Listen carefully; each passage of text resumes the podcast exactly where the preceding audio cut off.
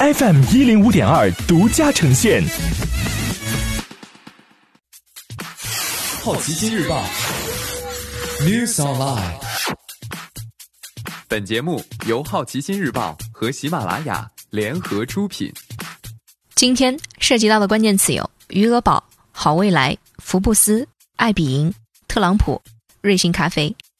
余额宝收益低过百分之二。从本周一开始，天弘基金的余额宝货币基金的七日年化收益首次低于百分之二。支付宝的余额宝支持多支货币基金，当中天弘是最大的，其他几只基金收益率也已低于百分之二。作为货币基金，余额宝不能买入股票和长期债券，主要收益是银行大额存单、各种一年内的低风险债券。到四月七号，中国一年期的国债、地方政府债、商业银行同业存单收益率均已跌至百分之一点八以内。余额宝。收益还有下降空间。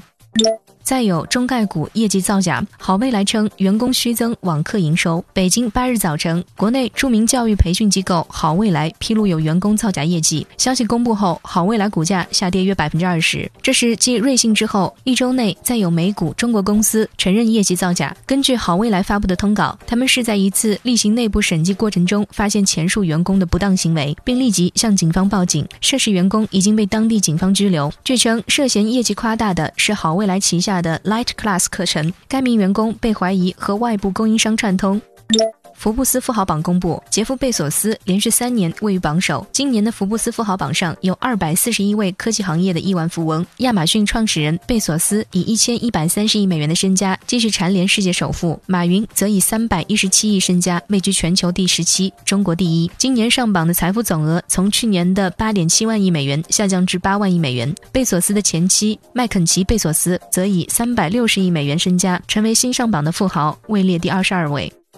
今天你不能错过的其他新闻有：爱彼迎融资十亿美元；特朗普和 3M 公司达成协议；爱奇艺被 Wolfpack Research 看空，称用户数量夸大百分之六十；金地集团一季度签约金额同比降百分之十六点五八；瑞幸咖啡停牌，等待披露重要消息。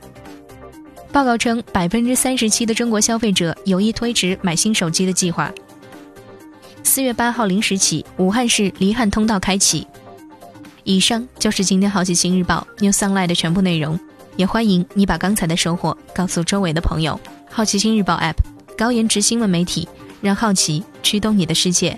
我是施展，下次见。